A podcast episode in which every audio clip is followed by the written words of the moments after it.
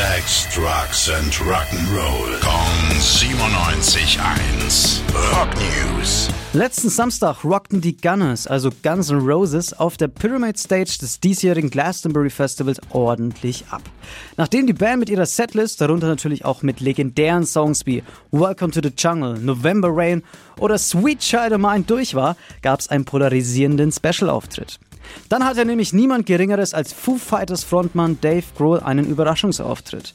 Gemeinsam beendeten sie die Show mit ihrem Mega-Hit Paradise City. Und ja, die Fanbase, die war ein bisschen gespalten. Ein Teil fand es richtig geil und der andere Teil, ja, der hatte einfach gar keinen Bock auf Dave Grohl. Egal auf welcher Seite man steht, eins steht fest, die Gunners lieferten am Samstag ordentlich ab. Rock News. Sex, Drugs and Rock'n'Roll. Kong 97.1. Frankens Classic Rocksender.